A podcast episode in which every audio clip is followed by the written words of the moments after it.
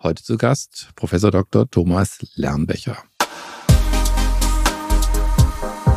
Es gibt Untersuchungen, die gezeigt haben, das sind weltweite Untersuchungen, jetzt nicht nur für Deutschland, die gezeigt haben, dass ähm, in über 50 Prozent der Fälle, natürlich gerade auch in, in am Beginn der Pandemie, die Leute gar nicht wussten, wie es bei uns genauso eben war, die nicht wussten, wie soll man mit sowas umgehen im Prinzip.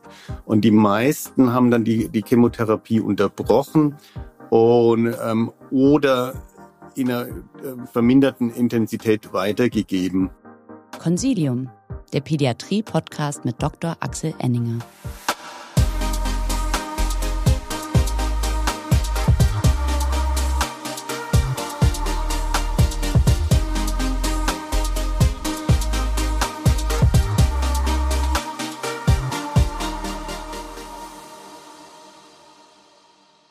Herzlich willkommen, liebe Zuhörerinnen und Zuhörer, zu einer neuen Folge von Consilium, dem Pädiatrie-Podcast.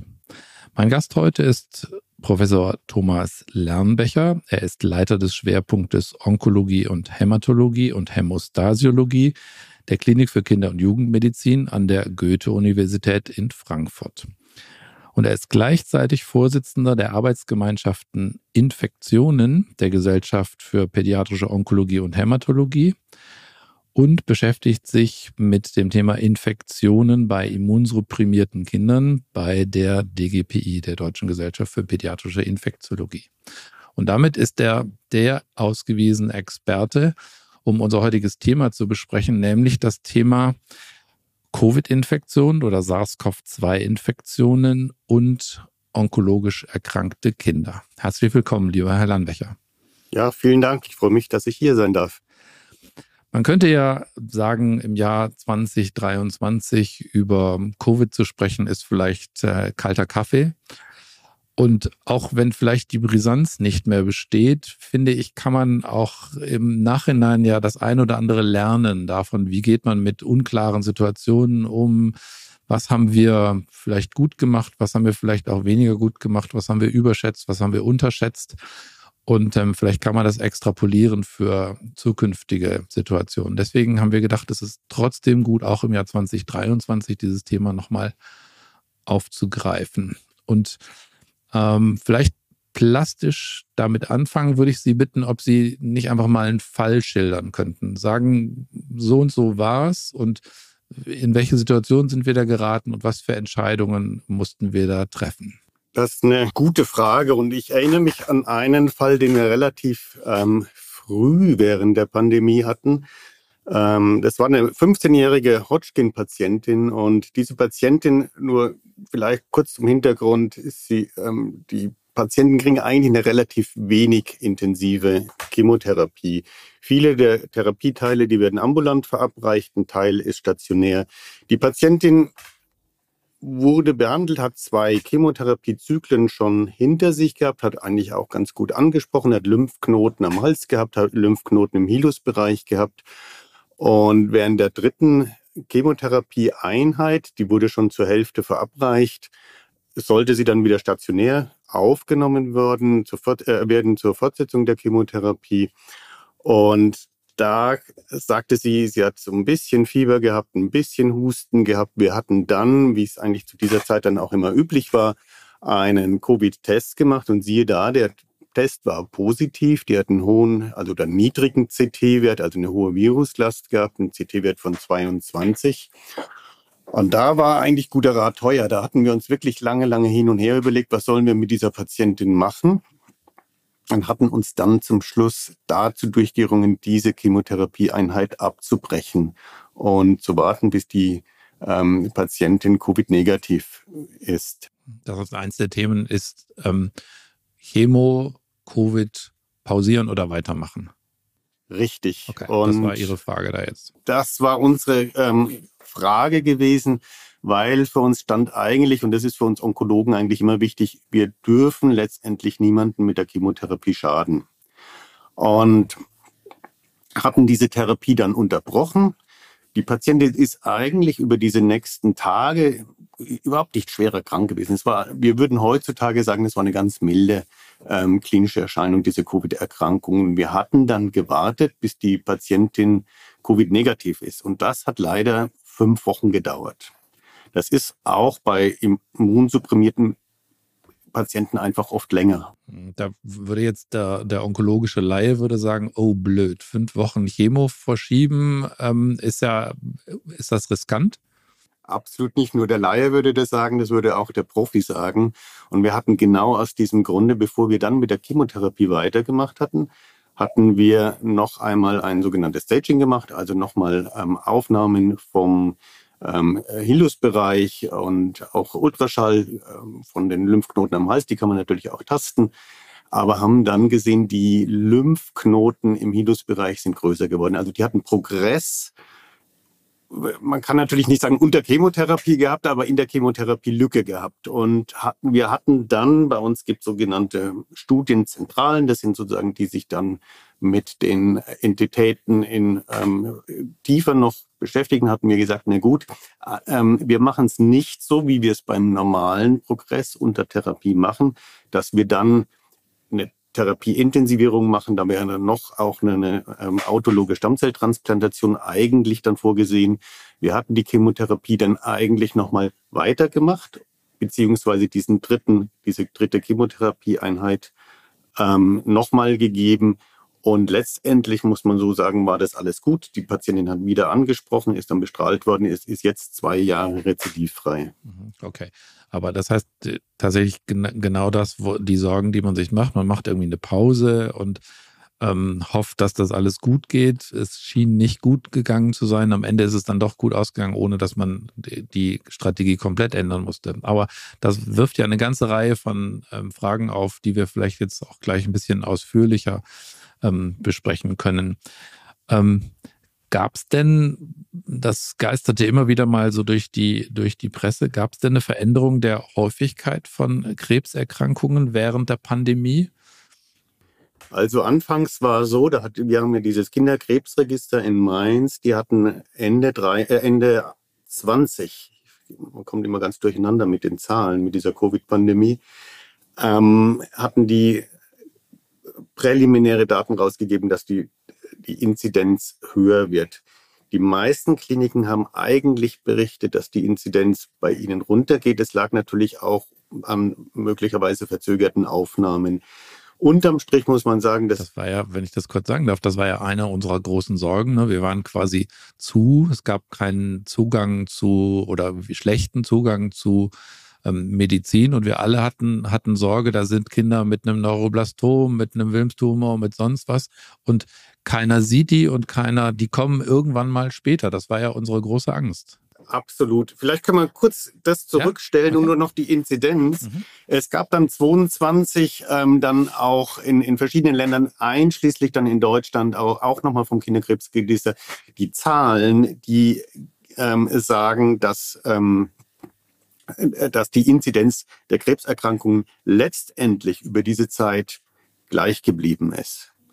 Aber, und das würde ich, ähm, ich glaube, dass, da sind wir noch nicht ganz durch. Es gibt ja da verschiedene Hypothesen. Es gibt auch da ähm, ähm, eigentlich große Untersuchungen, die gezeigt haben, diese Greaves-Hypothese, die zeigt äh, oder, oder die, die, die, die ähm, postuliert, dass Kinder, die sich mit mehreren Infekten auseinandergesetzt haben, eigentlich ein gut trainiertes Immunsystem haben, das letztendlich nochmal vor Krebserkrankungen, Leukämien und so weiter schützt. Und das ist auch gezeigt worden in, in Untersuchungen, ob sozusagen die Kausalität das ist, das mag man mal diskutieren, aber dass Patienten irgendwie mit Enterovirus-Infektionen dass die eine niedrigere Inzidenz von Krebserkrankungen haben. Und wenn man sich überlegt, wir sind damals alle ja mit, wir waren isoliert gewesen, wir sind mit Mundschutz rumgelaufen und, und, und. Wir waren, und das, ähm, ich weiß nicht, ob Sie es so bestätigen können, also wir haben bei uns in den Notaufnahmen praktisch keine Influenza, gar nichts mehr gesehen. Also wir hatten, wir waren relativ frei von den Infekten. Und ob das letztendlich dazu führt, dass die Inzidenz von den Krebserkrankungen doch nochmal steigt. Ich glaube, das kann man mit Spannung erwarten. Also viel, diese was Zahlen. Für, was für einen Zeitraum würden Sie da erwarten? Also wo würden Sie sagen, fünf Jahre, zehn Jahre, über was reden wir da? Also ich würde weniger als fünf Jahre, also aber so drei bis fünf Jahre, das wäre jetzt über den Daumen gepeilt, würde ich annehmen, da müsste man eigentlich was sehen. Das sind ja die kleinen Kinder, die, die dann auch diese Leukämien bekommen. Das heißt, es gab am Ende keinen Anstieg und das sagen Sie ein bisschen mit Vorsicht. Wir wissen noch nicht so richtig, was, ähm, was ähm, draus geworden ist. Ja, absolut, ja. Okay, das ist sehr spannend. Ich, ich behaupte, behaupte das immer, weiß gar nicht, ob das stimmt. Ähm, sind wir Kinder- und Jugendärzte eigentlich ähm, durch die permanenten Infekte, die wir von unseren Patienten so kriegen, sind wir, haben wir ein niedriges Risiko, irgendwelche Krebserkrankungen zu kriegen? Ich ich, ich, ich behaupte das hoffen. immer. ich würde es hoffen, dass sie da richtig liegen. Na, die Zahlen sind aber eigentlich mehr für die, die, die, ähm, die kleinen Kinder, wo sich das Immunsystem wirklich auch ähm, ja nicht bildet, aber, aber wo das trainiert wird im Prinzip. Aber wie gesagt, ich hoffe, dass Sie haben recht. Okay, also für, für sage ich mal, Menschen in ähm, meinem, unserem Alter ähm, wissen wir das noch nicht so richtig. Okay. Ähm, Sie hatten vorhin schon, vorhin schon auf so in, in der Falldarstellung auf ein paar Schwierigkeiten hingewiesen. Eine der Schwierigkeiten ist eben tatsächlich, wie gehe ich damit um, wenn einer während der Chemo ähm, eine Infektion bekam. Was gab es denn für andere Schwierigkeiten? Was gab es denn für andere Themen, wo Sie als Onkologe herausgefordert waren? Ich glaube, das ist jetzt nicht nur Onkologie, also spezifisch für die Onkologie, das geht sicherlich vielen, vielen Fachrichtungen. Also wir in der Klinik waren natürlich erst einmal gefordert, dass ähm, wir uns umorganisieren mussten. Wir mussten ja einen Bereich für Covid, das war dann noch das fast das leichteste, aber die Patienten, die kommen ja abends rein oder nachts rein, haben Husten, Stopfen, irgendwas. Dann gibt's diese Grauzonen, bis die getestet waren. Wir mussten das so ähm, äh, umorganisieren, dass die nicht durch die ganzen ähm, Gänge und, und Stationen sozusagen gehen mussten, bis sie da in diesen Ambulanzen waren. Ähm, das hat uns also sehr, sehr viel Mühe gekostet. Wir haben letztlich auch, das ist jetzt Frankfurt-spezifisch, aber das überall, wir mussten unsere Ambulanz letztendlich räumen, sind jetzt äh, mit einer anderen Ambulanz zusammen wir haben eine Notaufnahme, das ist, hat auch vieles Positive gemacht, die dann nahe an intensiv ist und, und, und. Aber ähm, wie gesagt, diese ganze Organisation, die war einfach schwierig. Und dann ist es natürlich auch so, ähm, Sie hatten es schon, oder das war, dieses Fallbeispiel hat ja gezeigt, ähm, können wir die Patienten, ähm, die meinetwegen auch Kontakt gehabt hatten zu Covid, können wir die ähm, ruhigen Gewissens therapieren und so weiter. Ähm, wir haben diese Operationssäle, die natürlich auch für die, ähm, die, die Onkologen wichtig sind, ähm, Katheterimplantationen, Tumoroperationen. Der Kindersaal ist praktisch auf einen ähm, Tag oder zwei Tage in der Woche so, so reduziert worden, die ähm, äh, weil die ganzen, die, das Pflegepersonal ist ja auf diese Intensivstationen zu den Covid-Patienten abgezogen worden. Also da gibt es eine ganze, ganze Reihe an Problemen. Hm. Okay, genau. Also in der Tat, ne, Anästhesiepersonal, was dann fehlte, wo man dann irgendwie auf die Hickman-Implantation eine Weile wartete. All solche, solche Dinge, die gab es ja. natürlich auch für die Nicht-Onkologen, aber ähm, in der Tat war, war das sicher eine, eine, eine ordentliche mhm. Herausforderung. Mhm. Aber vielleicht kommen wir nochmal zu der Frage zurück, die ich vorhin schon mal gestellt hatte. Gab es denn ähm, Diagnoseverzögerungen dadurch, dass ähm, Patienten weniger leicht zum Arzt gingen. Gab es das, was wir uns, ähm, wo wir uns wirklich Sorgen machten? Kinder, die einfach unter dem Radar liefen und verspätet kamen? Das ist eine schwierige Frage. Also ich selber kenne keinen aus unserer Klientel, aber das ist natürlich immer sehr, sehr schwierig, weil es kommen immer mal Kinder relativ spät zu uns. Wir haben auch das auf der anderen Seite mit schnell wachsenden Tumoren im Allgemeinen zu tun. Ich weiß von einer Kollegin aus, aus Melbourne, die hatte mir erzählt, die hat mir von, von zwei Kindern erzählt. Das eine war zum Beispiel mit einem Nephroplastom, das ist ja auch ein relativ schnell wachsender Tumor, der dann wirklich auch gestorben ist, weil das war einfach zu groß und die ganzen Gefäße und, und ähm, Organe sind sozusagen, die, die da rumliegen, sind geschädigt worden. Also das gibt's in Einzelerzählungen, ähm, aber ich wüsste keine relativ systematische Untersuchung, die das mal angeguckt hat. Also ich jetzt ohne, dass ich es ganz genau weiß, ich glaube, das war bei uns auch so. Das war eher unsere Sorge. Und ähm, ich glaube, in Studien ist das, ist das ähm, zum Glück konnte sich das so nicht bestätigen. Nein, das, ich glaube, ähm, weil wir ja auch dann, ähm, die kommen schon, die Kinder, muss ich so sagen. Also äh, das mag sein, dass sie vielleicht einen Tick später kommen, aber ähm, das ist eigentlich ganz gut. Die Nachsorge, die ist bei uns relativ runtergefahren worden, weil wir einfach nicht mehr die Kapazitäten hatten dafür. Aber die Primärversorgung, die ist in Deutschland, ähm, muss ich so sagen, wenn ich mit den Kollegen mich unterhalte, das ist, glaube ich, genauso gut. Oder natürlich mit vielen Schwierigkeiten, aber schon gut weitergelaufen. Und gab es ähm, das, was bei der ihrer, sage ich mal, Indexpatientin oder der vorhin vorgestellten Patientin gab, so dieses Thema Therapieverzögerungen durch Covid, war das eine, äh, ist das eine relevante Zahl gewesen? Ja, ich denke schon, aber wie gesagt, da gibt es auch wenig. Und also es gibt Untersuchungen, die gezeigt haben, das sind weltweite Untersuchungen, jetzt nicht nur für Deutschland, die gezeigt haben, dass ähm, in über 50 Prozent der Fälle natürlich gerade auch in, in am Beginn der Pandemie die Leute gar nicht wussten, wie es bei uns genauso eben war, die nicht wussten, wie soll man mit sowas umgehen im Prinzip. Und die meisten haben dann die, die Chemotherapie unterbrochen und, ähm, oder in einer äh, verminderten Intensität weitergegeben. Und ähm, das ist sozusagen, glaube ich, nivelliert sich jetzt so ein bisschen auch natürlich durch die, da kommen wir wahrscheinlich später nochmal drauf, die, die, wir haben ja andere Varianten, die nicht mehr so, so stark krank machen. Also ich glaube, wir haben viel gelernt, wir haben ein verändertes Bild insgesamt. Das ist jetzt ähm, nicht mehr das Problem. Aber, und da wir wissen zum Beispiel bei, bei Osteosarkomen, Ewing-Sarkomen, da ist sozusagen die Therapieintensität über die Zeit. Das spielt schon eine Rolle. Und das müsste man wahrscheinlich auch nochmal sehen in Zukunft auch, so in einem Fünfjahres, ähm, ähm, im Fünfjahreszeitraum, wie, ob da doch mehr Rezidive auftreten, weil, wie gesagt, am Anfang haben wir eigentlich alles immer oder die meisten diese Chemotherapie dann verzögert. Hm, okay, aber das heißt 2023 wissen wir das eigentlich noch nicht, ob das ja. äh, langfristig ein, ein, Thema war.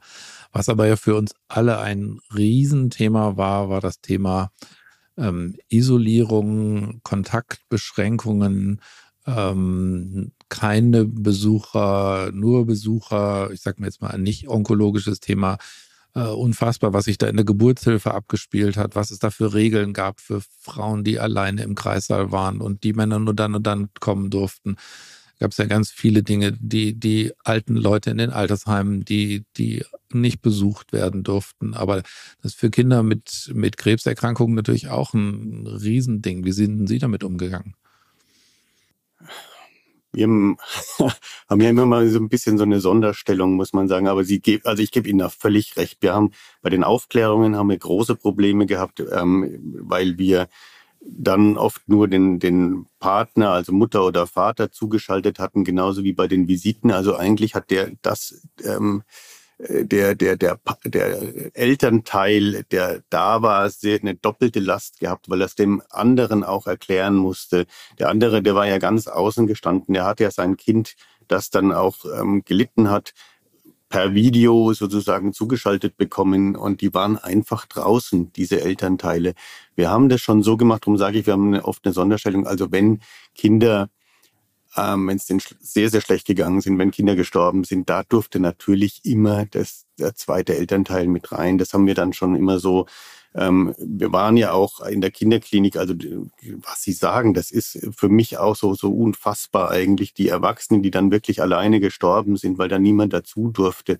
In der Kinderklinik war immer ein Elternteil, durfte immer dazu. Und wie gesagt, wenn die Kinder dann, wenn es denen wirklich schlecht ging, ähm, dann hatten wir auch beide Elternteile immer dabei. Hm. Also wir haben das auch ähm, zum Teil so gemacht, haben auch, ähm, sag ich mal, bei schweren, bei Aufklärungen für schwere Herz-OPs und solche, solche Dinge ähm, dann auch gesagt, also das, das kann man jetzt nicht alleine machen, das können auch Eltern alleine gar nicht, gar nicht schultern, wenn sie da die Verantwortung übernehmen.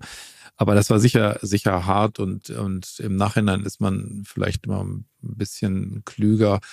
Ähm, also ich finde besonders bitter, wie wir da auch mit den, mit den alten Leuten im Altersheim umgegangen sind. Das glaube ich, das müssen wir daraus lernen. Ich glaube, das dürfen wir, dürfen wir so nicht nochmal machen, bei welcher Infektion auch immer kommt.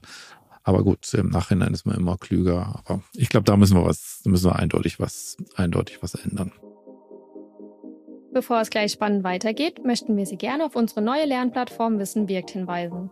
Dort finden Sie Lerninhalte wie Vortragsaufzeichnungen, Podcasts und unsere beliebten Zeitschriften erstmals gemeinsam an einem Ort und direkt verknüpft mit den dazugehörigen CME-Fragen. Die Lernplattform steht Ihnen übrigens auch als App für iOS und Android zur mobilen Nutzung zur Verfügung. Wenn Sie die gedruckten Versionen unserer Themen sowie Fragen- und Antwortenhefte bevorzugen, können Sie diese selbstverständlich jederzeit unter servicematerial.infectofarm.com bei uns anfordern. Die erwähnten Links und E-Mail-Adressen finden Sie natürlich in den Shownotes dieses Podcasts. Jetzt wünschen wir Ihnen aber zunächst weiterhin viel Freude mit dem Concilium Pädiatrie Podcast, Ihr Team von Infectofarm. Spannend war ja die Frage, die jetzt nicht nur die Onkologen umtreibt, sondern auch zum Beispiel mich als Gastroenterologen umtreibt. Ähm, wir verteilen ja auch relativ viel Immunsuppression. Nicht so, nicht so schlimm, nicht so ausgeprägt, nicht so hart, wie, wie der Onkologe das tut. Ähm, aber unsere große Sorge war ja, die sind immunsupprimiert und die werden sterbenskrank durch die Infektion. Und ich sage jetzt mal schon mal vorneweg, für die Gastroenterologie stimmte das gar nicht. Also da ist praktisch gar nichts passiert. Ähm, wie war denn das bei den Onkologen? Ein bisschen anders, aber tendenziell gebe ich Ihnen da auch recht. Also es ist ja so, wir hatten ähm, wenn man das, das äh, nochmal rückwirkend anguckt, wir hatten ja dann diese Bilder da aus Bergamo gesehen, wo die alten Menschen dann alle gestorben sind. Wir hatten das auch gesehen bei, ähm, bei onkologischen älteren Patienten, die werden natürlich auch mehr krank. Darum ist das Ganze ja sozusagen nochmal so zu uns auch getragen worden. Es gab dann ähm, relativ früh auch Register, da gab es von St. Jude's ein Register. Wir hatten ein, auch ein internationales Register gemacht und ähm, die hatten eigentlich relativ ähnliche Zahlen. Was wir sehen, wenn man es unterm Strich sieht, ähm, krebskranke Kinder, also um das mal nur so kurz zusammenzufassen, krebskranke Kinder werden oder haben ein höheres Risiko, auch einen schweren Covid-Verlauf zu bekommen als gesunde Kinder. Aber wenn man es jeweils im Vergleich zu den Erwachsenen sieht, ist es genauso wie bei den gesunden Kindern.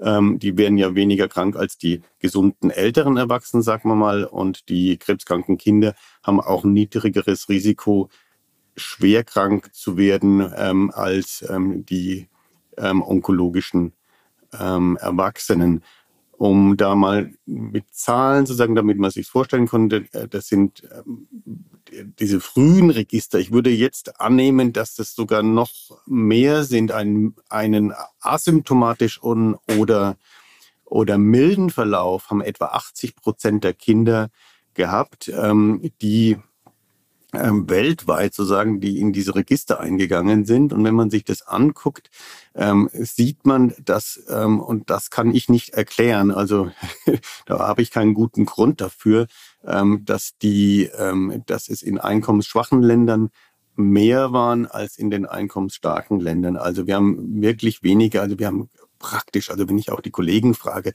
kaum einer hat einen schweren Verlauf bei einem, einem, äh, einem Covid-positiven onkologischen Patienten ähm, gesehen.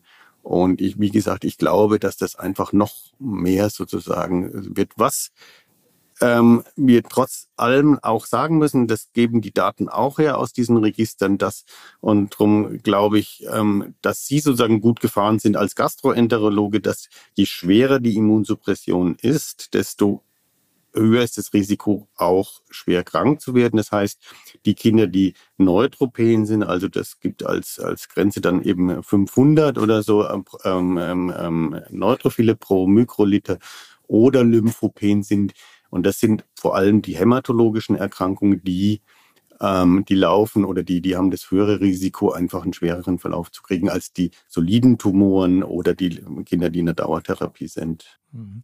Gab es denn ähm, Therapieversuche? Gab's, musste man die behandeln? Also ja. weil wir die, die nicht onkologisch kranken Kinder haben wir praktisch ähm, behandelt wie jede andere Infektion auch.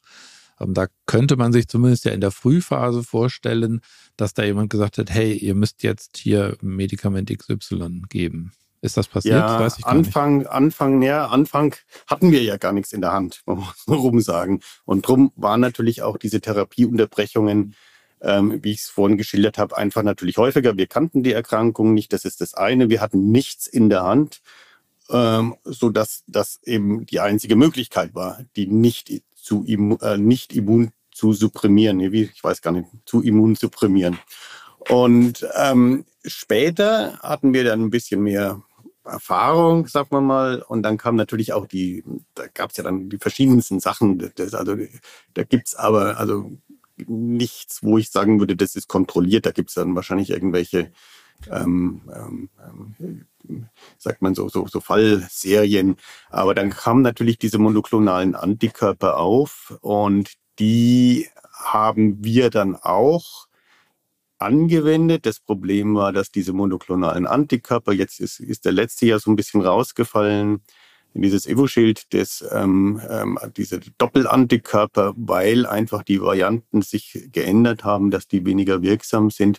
Die waren halt ähm, zugelassen bis zwölf Jahre runter und, und über 40 Kilo. Wir haben sie dann off-label zum Teil eingesetzt. Genau was Sie sagen bei irgendwelchen Covid-positiven Patienten, die wir gerne behandeln würden. Ich kann nicht sagen, und da gibt es auch keine Daten, ob das letztendlich ein, ein, einen Benefit für die Patienten gebracht haben. Zumindest wir haben uns besser gefühlt, weil wir alles getan haben.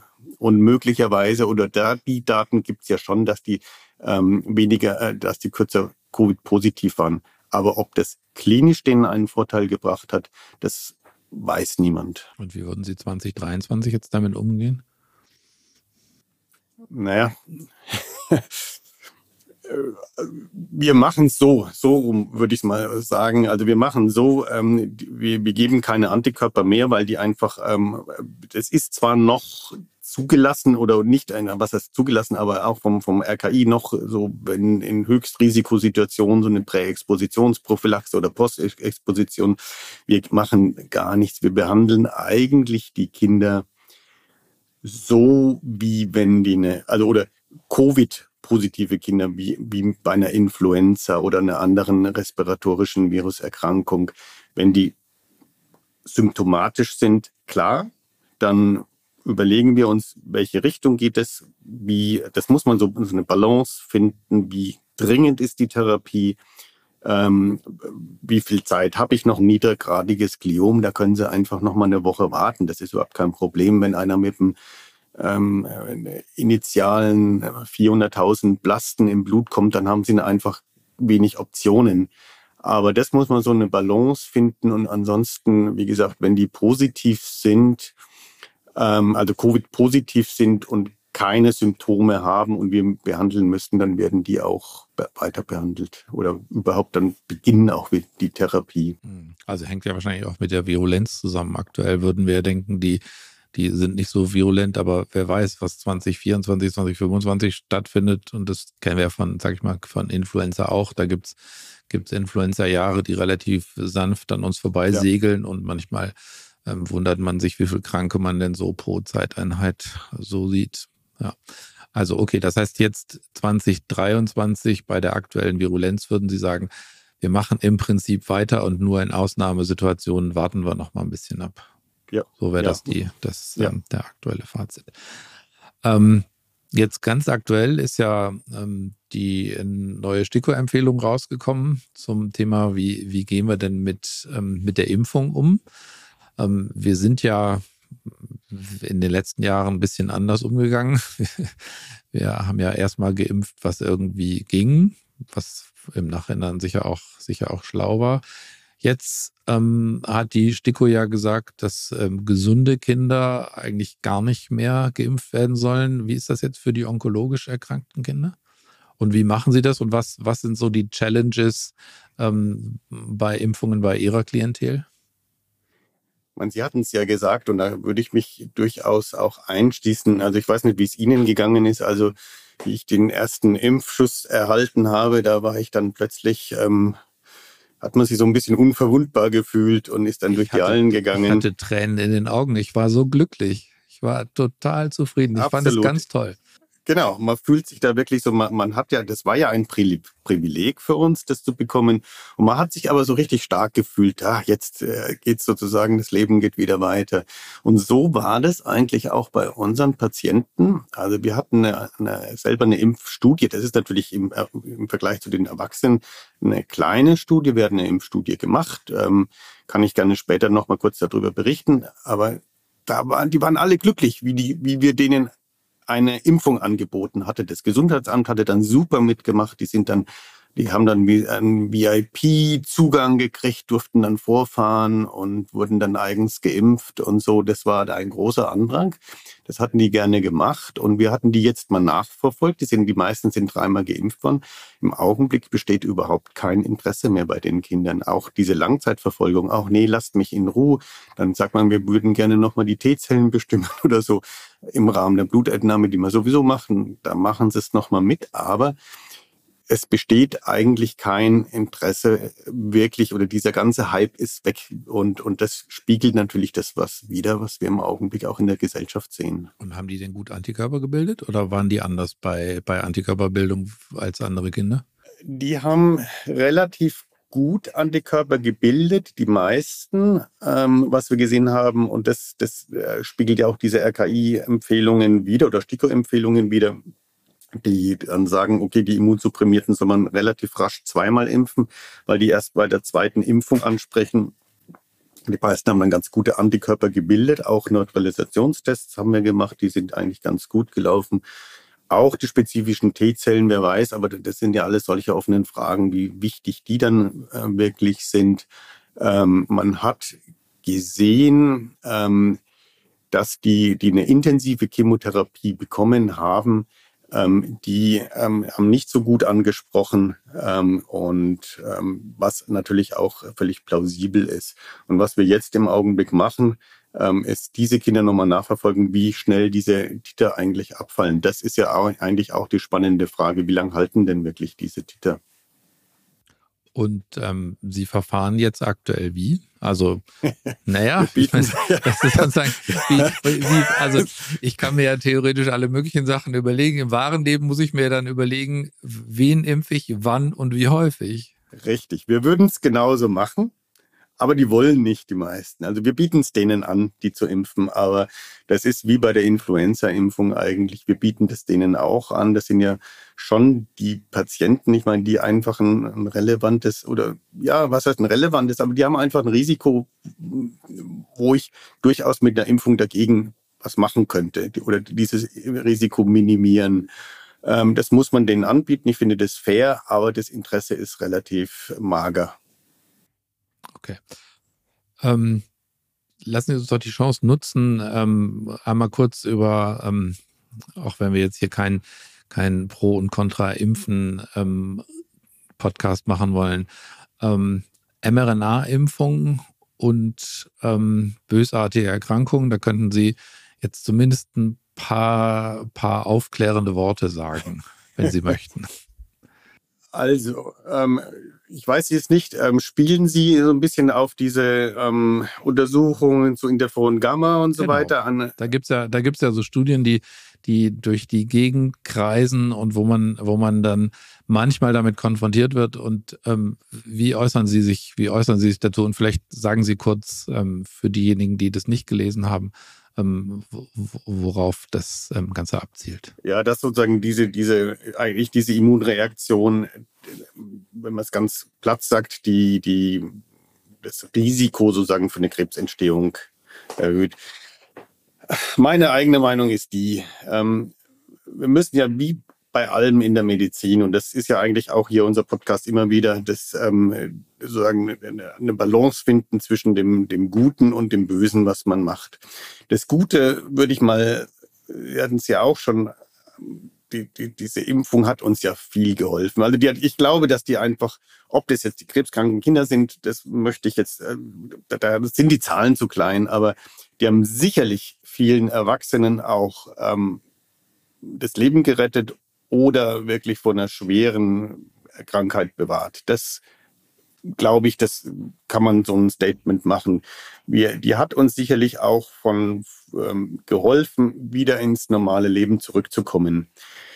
Wenn ich jetzt dieses potenziell Negative anschaue, wäre ich da immer vorsichtig mit immunologisch, immunologischen Untersuchungen. Es ist ja so, dass, ähm, dass diese In-vitro-Untersuchungen, die schauen äh, letztendlich ein, ein, einen kleinen Aspekt aus diesem ganzen komplizierten, redundanten Immunsystem an. Wir haben, äh, also da, das sind ja viele Möglichkeiten, hier Interferon Gamma zu bilden. Wir, und was wir, wir haben auch ein Labor, das sich mit, mit Pilzinfektionen, sozusagen Host Immune Response und Pilzinfektionen beschäftigt, was immer wieder klar wird, dass das auf das Mikroenvironment im Prinzip ankommt auch. Und ich würde einfach ganz, ganz vorsichtig sein, wenn man in irgendeinem Testverfahren in vitro, sozusagen im Reagenzglas sieht, dass das weniger gebildet wird, ähm, kann ich mir natürlich irgendwelche ähm, Wege überlegen, die dann zu einer Krebserkrankung führen ähm, oder eine Krebserkrankung, die Entstehung einer Krebserkrankung begünstigen. Aber ich wäre da ganz, ganz vorsichtig. Hm. Okay, also ich bin, bin da ja immunologisch absolut Laie, aber wenn man sich anguckt, wie viele Interferone und wie, wie die Signale geleitet werden, dann daraus aus der Runterregulation oder dem niedrigeren Wert von einem zu denken, das ist ein echtes Risiko für die Entstehung von Tumoren, wäre mir auch zu einfach. Aber ähm, deswegen habe ich gedacht, die Frage genau richtig für, für den Fachmann. Und es freut mich, dass der Fachmann auch sagt, es ist eigentlich ähm, so simpel, funktioniert die Welt wahrscheinlich nicht und auch die Tumorentstehung nicht. Ja, ich kann Ihnen vielleicht genau was anderes sagen, was wir nämlich mal irgendwo auch sowohl im Labor gesehen haben, als auch ähm, die klinische Erfahrung. Wir haben gesehen, dass, dass Patienten mit einer chronisch einen Candida, invasiven Candida-Infektion der Leber und Milz, die eine AML haben, dass die komischerweise ein besseres Outcome haben. Und das ist genau dann spekuliert worden mit dem Interferon Gamma ausschütten, dass die eine chronische Entzündung haben. Aber wir würden doch niemanden deswegen eine invasive Candida-Infektion setzen. Also das sind einfach so Phänomene oder Epiphänomene, die wir sehen, die wir versuchen zu erklären mit unserem, und das ist einfach noch immer noch ein laienhaftes Wissen, was wir über der Immunologie haben. Also da bin ich ganz, ganz zurückhaltend. Ähm, lassen Sie uns doch vielleicht jetzt ähm, den Stand 2023 so ein bisschen subsumieren. Ähm, wenn man von Ihrem ersten Fall ausgeht, würde ich jetzt so mal die Frage stellen, 2023, ähm, würden Sie genauso handeln, was das Thema Therapiepause anbelangt oder nicht? Nein. Also diese Patientin würde ich absolut weiterführen in der Therapie, zumal die jetzt nicht jetzt ähm, eine, eine ganz, ganz intensive ähm, äh, Therapietoxizität nach sich zieht. Ähm, also da, das hätte ich heutzutage anders gemacht. Ich hätte die, wie gesagt, das einfach durchgezogen, die Therapie. Also Und bin mir sicher, dass die kein, kein Problem gehabt hätte. Okay, also das wäre Lesson Learned Nummer eins, dass, ähm, dass man das weiterziehen kann. Gab es noch weitere Lessons, die Sie, wo Sie sagen würden, das würde ich jetzt im Nachhinein anders machen? Nochmal, nicht, nicht um jetzt irgendwie klug zu schnacken, sondern mhm. wirklich zu sagen, das haben wir gelernt. Also was, naja, gut, was wir gelernt haben, ist natürlich, oder was wir lernen auch, dass wir nicht nur auf Covid schauen dürfen oder müssen. Ähm, das war natürlich auch in dieser Zeit ein bisschen anders, weil, wie, wie gesagt, wir haben natürlich diese ganzen ähm, Isolationsmaßnahmen und Mundschutz und so weiter aufgegeben. Ich glaube, dass wir einfach ähm, mehr wirklich wieder auf den Patienten schauen müssen. Ist er symptomatisch, ist er asymptomatisch? Und wenn er symptomatisch ist, dann möglichst wirklich, also respiratorisch symptomatisch, meine ich jetzt, ähm, so, ein, so ein Panel machen. Wir haben neulich einen Patienten ähm, verloren. Der hatte unter anderem Metapneumovirus, was auch immer das dann wirklich heißt. Also das sagt mir nur, dass wir wirklich auch ähm, doch eine ganze Menge Feinde da haben ähm, und nicht nur Covid. Mhm. Würden Sie beim, sag ich mal, bei der nächsten Welle, dem nächsten, vielleicht auch dem nächsten neuen Erreger, der auf uns zukommt, ähm, bezüglich der Isolationsmaßnahmen und den Folgen, die wir jetzt gesehen haben, würden Sie da anders agieren? Würden Sie sich da mehr auf die Barrikaden stellen und sagen, hey Leute, da haben wir es übertrieben? Also jetzt ganz, ich weiß, da gibt es ja kein falsch oder richtig dafür? Wie, wie würden Sie es Das ist eine sehr persönliche Frage. Also ich ja? glaube, also ähm, ich würde diese ähm, Übertreibung sehen, insbesondere bei Kindergärten und Schulen. Das glaube ich, das haben wir absolut gelernt und und wenn wir auch da diese ganzen Folgeerkrankungen, also das, das, ähm, wenn man sich mit den Kindern Jugendpsychiatern unterhält, das ist ja schon also erschreckend, was da sozusagen nachkommt.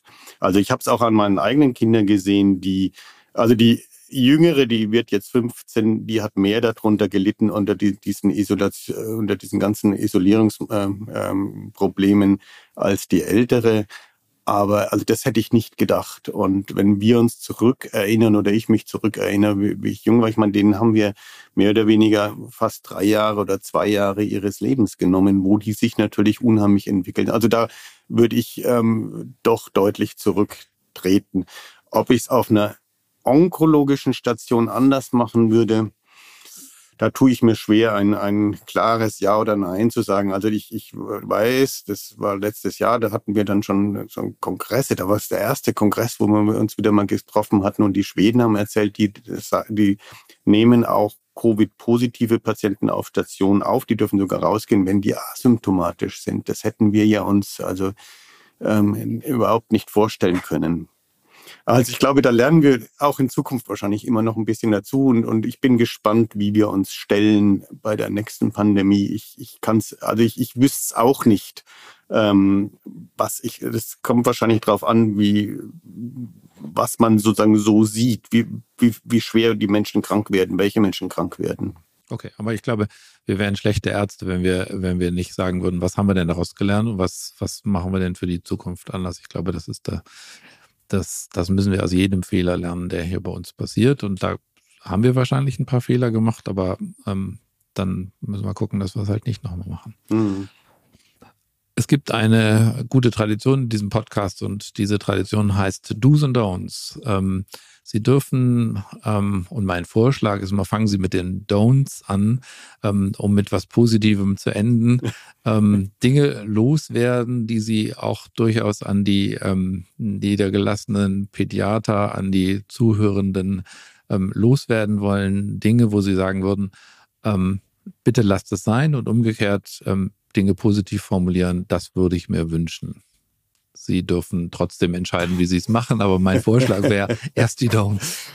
Ähm, ja, wobei ich doch vorausschicken möchte, das ist die jetzige Sichtweise. Mag sein, die sich nochmal ändert, haben wir gerade darüber gesprochen, aber mit den jetzigen Varianten und so weiter, ich glaube, dass es wichtig ist, dass wir ein bisschen ähm, wieder äh, wie soll man sagen, auf einem sicheren Boden kommen und, und nicht überreagieren, wenn ein Kind positiv, also Covid-positiv ist. Das heißt für uns Onkologen, dass wir nicht äh, das Kind sozusagen in, ähm, in die größte Isolation schicken, sondern auch mit der Chemotherapie weitermachen, was wir auch die Diagnostik machen. Das, das ist sozusagen das eine. Und was ich vorhin auch schon gesagt hatte, ähm, bei Husten, und ich meine, es geht mir auch so, wenn jemand hustet, dann denke ich mir, oh je, ist der Covid positiv, aber das dürfen wir bei den Kindern eigentlich auch ähm, nicht ähm, ähm, so sehen, dass, dass wir da nur noch auf Covid schauen. Was ich so ein bisschen enttäuscht bin, ähm, wo ich gehofft hätte, dass so, so zwischen bisschen zwischen den Don't und Do's, ähm, dass wir mit den Antikörpern so schlecht fahren. Da hoffe ich, dass wir ein bisschen weiterkommen. Also das, ein Don't wäre jetzt wirklich diese Antikörper zu geben äh, in der jetzigen Situation. Ähm, umgekehrt mit diesen Do's ist natürlich so, man kann das auch herleiten im Endeffekt, wir müssen uns wirklich auch überlegen, was, was, also wir müssen ein bisschen weiter weg von der Covid-Infektion kommen und dann wirklich wieder anfangen zu überlegen, ähm, wie behandeln wir den Patienten am, am besten. Ähm, das heißt also, wenn der auch Covid-positiv ist, auch mit Symptomen vielleicht ein bisschen zuwarten, zwei, drei Tage, wenn wir das können und dann ähm, ähm, gucken, ähm, wie wir, ob wir dann mit der Therapie starten können. Ich glaube, ähm, jetzt fragen Sie mich nur nicht wie, aber dass wir mit den Eltern doch auch eine gewisse Umgebungsprophylaxe irgendwo ähm, besprechen. Wir hatten jetzt letztes Wochenende ein Symposium in Berlin. Da war auch, da ging es auch unter anderem um respiratorische Viren. Da hat die Erwachsenenmedizinerin gesagt, naja, wichtig ist Mundschutz. Dann ähm, war die Frage letztendlich offen geblieben, wie sehen wir das mit den Geschwisterkindern zum Beispiel? Das ist ja sowas, wo, wo wir auch intern diskutieren und uns die Köpfe heiß reden. Also ich bin immer so gegen, also ich meine, dann haben die Sechsjährigen, die dann hier bei uns auf Station sind, haben welche in, im Kindergarten. Natürlich kriegen die diese Infektionen. Und wenn wir die möglichst nach Hause lassen, die Kinder, ähm, wie sollen wir sozusagen das mit den Geschwisterkindern handeln? Und ähm, das ist sowas, wo ich persönlich denke, ich fände das gut, die zu impfen. Also, aber ähm, das ist eine rein persönliche Meinung. Ähm, Mundschutz finde ich jetzt wiederum nicht so gut, weil da kommt dann diese ganze psychische Komponente äh, immer dazu. Also ich glaube, da wäre ein Du wäre, wir sollen noch dazulernen. Das, das müssen wir, äh, wir wirklich äh, machen. Und trotz allem, auch wenn ich immer das Covid so ein bisschen wegdringe, wir, wir müssen auch weiterhin gucken. Und zwar, das ist, was Sie gesagt haben, da stimme ich Ihnen völlig zu. Das ist wie Influenza mag sein, dass wir neue Varianten nächstes Jahr haben, wo wir das wieder anders machen. Ich hoffe auch, dass die Forschung da weiterzieht. Das ist ja so wirklich so ein, so ein, so ein Push gewesen in vielen Dingen, diese Entwicklung von Impfungen, von Antikörpern und, und, und. Ähm, dass das da auch weitergeht, dass wir uns relativ rasch auf mögliche neue Varianten, die vielleicht wieder mehr krank machen, einstellen. Okay. Herr Lembecher, vielen, vielen Dank für das, wie ich finde, sehr interessante Gespräch. Und ich finde, es zeigt, auch wenn ein Thema nicht ganz vorne mehr ist in den Medien, dass es sich doch immer wieder lohnt, ähm, so ein bisschen den Rückblick einmal zu einzunehmen und einmal zu sagen, was war denn gut? Und ich bin gespannt, ob wir vielleicht in zwei, drei Jahren nochmal eine Folge machen werden ähm, und dann noch ganz andere ähm, neue Dinge dazugelernt haben. Also vielen herzlichen Dank. Und Ihnen, liebe Zuhörerinnen und Zuhörer, auch herzlichen Dank fürs Zuhören.